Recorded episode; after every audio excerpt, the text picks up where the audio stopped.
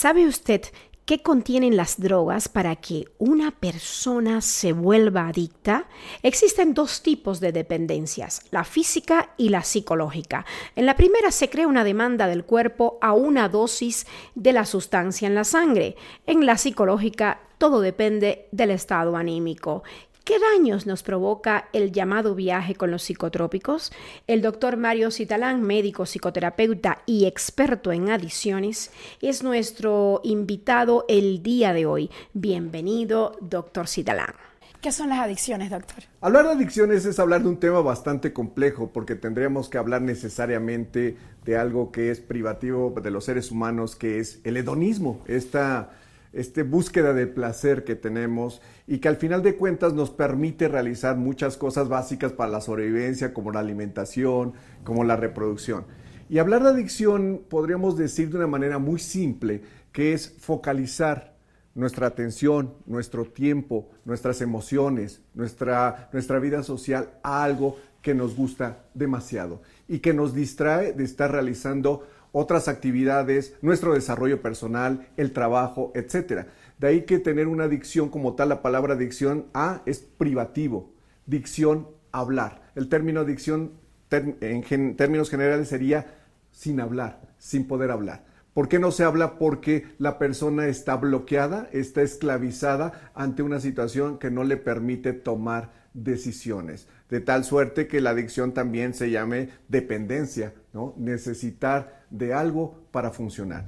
¿Y podemos hablar de tipos de adicciones? Podríamos hablar de varias cosas a las cuales un ser humano se puede hacer adicto. ¿no? Lo mencionabas en el intro, que puede uno volverse adicto a sustancias, a personas, a situaciones, a trabajar, a los juegos, etcétera. Como tal, cualquier situación que pueda ser sumamente agradable para un ser humano es susceptible de repetirse. Al final de cuentas, este hedonismo. Pero cuando la persona se esclaviza y dedica todo su tiempo a eso, estamos hablando de adicción. Si hablamos, por ejemplo, de la adicción a las sustancias químicas como las drogas, ¿por qué una persona cae en ese tipo de adicción?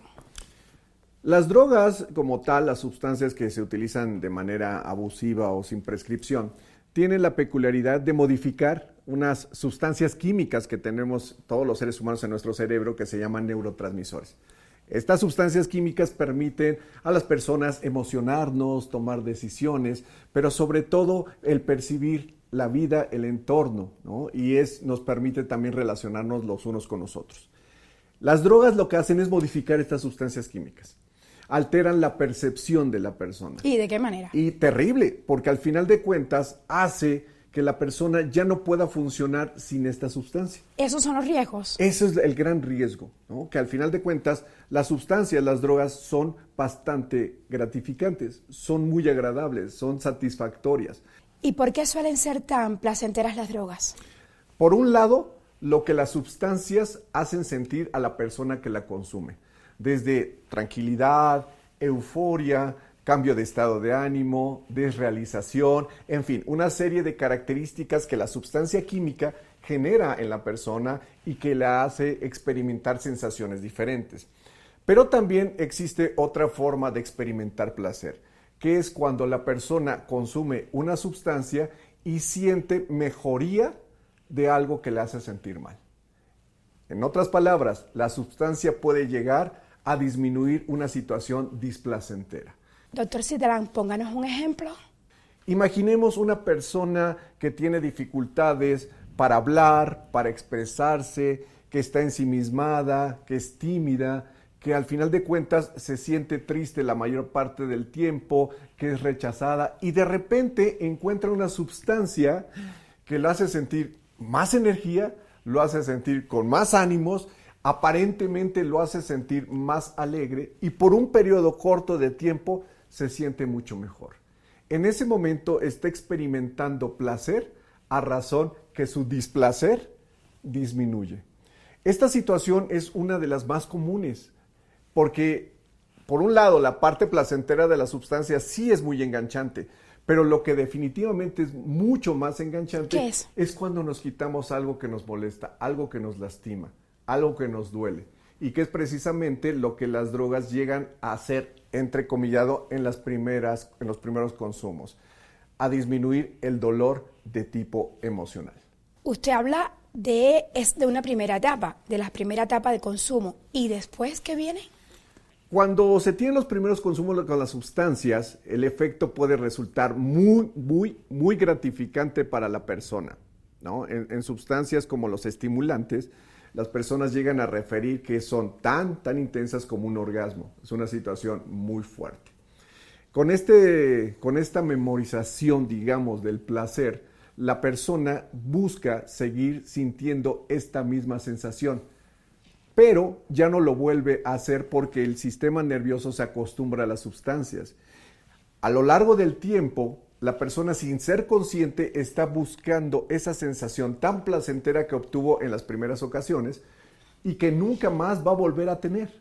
Porque solo se dan las primeras ocasiones. Solo se dan las primeras ocasiones. Y entonces el nivel de frustración es enorme, la búsqueda de ese efecto hace que las personas estén consumiendo en grandes cantidades y al final de cuentas se genera una alteración química cerebral, una alteración orgánica que hace la dependencia física en el caso de la adicción a la sustancia. Y ya eso es el momento de decir, peligro, mejor debe ir con un especialista. Doctor, pero el ambiente tiene que ver con el nivel de consumo. Tiene que ver el ambiente, tienen que ver las situaciones socioculturales, la situación económica, la educación, el país, la forma de entender el consumo, lo que se observan en los medios sociales, en las redes.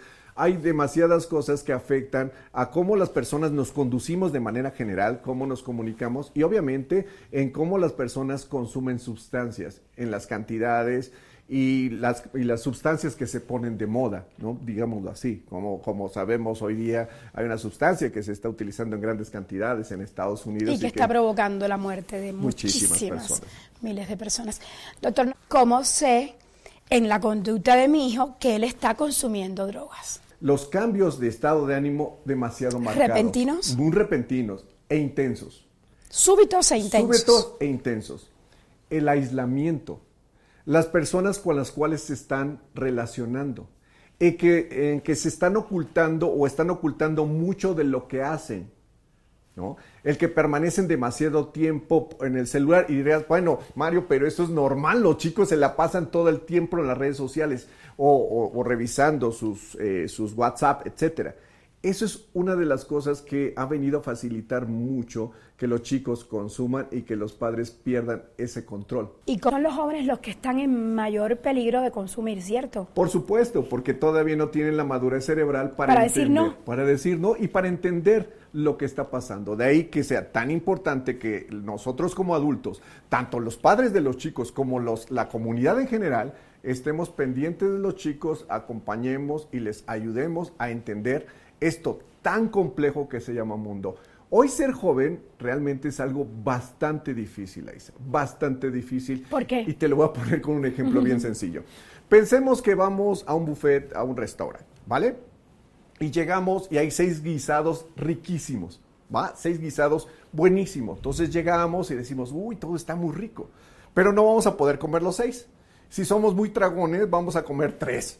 Si más o menos comemos dos y regresamos al día siguiente y comemos otros dos y regresamos al día siguiente y comemos los otros dos, ¿no? Y los disfrutamos. Al momento que estamos comiendo los disfrutamos. Pero ¿qué pasaría si llegamos a un restaurante donde en lugar de tener seis platillos hay 45 platillos? Todos maravillosos, riquísimos, la presentación es magnífica. Todos se antojan. Todos huelen, wow, es una ricura, Isa, ¿no? Entonces se me antoja, no, no, no, pero está, no, no, no, pero está, no, es que, ah, al final de cuentas, la persona consume dos o tres platillos, pero al momento que lo está comiendo se queda con el con hecho. Una insatisfacción. Exacto, porque, comes más con los ojos que con la boca. Exacto, no comí aquello, no comí por allá. Claro. Y entonces la persona no logra disfrutar lo que está viviendo en el instante y está viviendo lo que no pudo ver. Lo que no pasó. ¿Y qué otras adicciones existen? ¿Te acuerdas que te mencionaba la adicción al trabajo? En un momento dado, esta parecería ser que no hay problema. Es más, las personas adictas al trabajo eh, reciben reconocimiento y dicen, ay, mira qué trabajadora, qué trabajador es este hombre, mira cómo se esfuerza por la familia, da todo por el trabajo. Y lo que sucede es que precisamente esta persona no tiene otras formas de obtención del placer y solamente lo obtiene a través del trabajo, o también es una vía para escaparse de su vida familiar, porque ahí entran las dos situaciones del placer lo que puede ser gratificante y la cosa no gratificante que oculta. Entonces, una persona se puede hacer adicta cuando tiene dificultades para disfrutar varias cosas. Una de las formas de prevención es que los chicos, las chicas tengan varias formas de recibir estímulos y de sentir placer. En otras palabras, un chico o una chica que toque un instrumento, cante, baile, pinte, le gusta andar en bicicleta, salga en patines, le guste este, eh, compartir información, sea altruista, haga eh, obras de caridad, visita enfermos, haga comida, prepare pasteles, etcétera, y le guste, difícilmente se engancha con la sustancia, porque tiene muchas formas de obtención del placer y puede ser que la sustancia pueda llegar a ser placentera, pero es X porque tiene muchas formas de sentirse bien ni se puede dejar de consumir una vez que ya eh, tienes una adicción. Sí es posible, pero es muy complejo. La atención para una persona que tiene adicción requiere de varios profesionistas y, varias instancias que participen. Una, persona adicta a, sustancias, una persona adicta a drogas requiere atención médica, atención psiquiátrica, atención psicológica, atención social, atención de consejería, ¿no?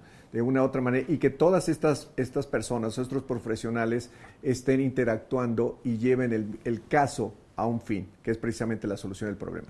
Más claro ni el agua, las adicciones son un tema al que hay que ponerle muchísimo ojo y como padres debemos actuar cuando sea el momento, empezando por las adicciones a los juegos o a las redes sociales en el celular, la tableta o en lo que esté al alcance. Aunque no lo parezca, esta puede ser una adicción muy, muy grave. Yo soy Aisa García y esto es Guía tu Cuerpo, un podcast de Telesur TV. Puedes escuchar más sobre este y otro tema en mi canal de YouTube, que es Aisa García como mi nombre. También publico los programas en cuentas de ex como arroba Isa Entrevista y arroba Aisa Telesur. Cuide su cuerpo, que solo tiene uno. Oiga, y que nada le abrume, porque todo tiene solución.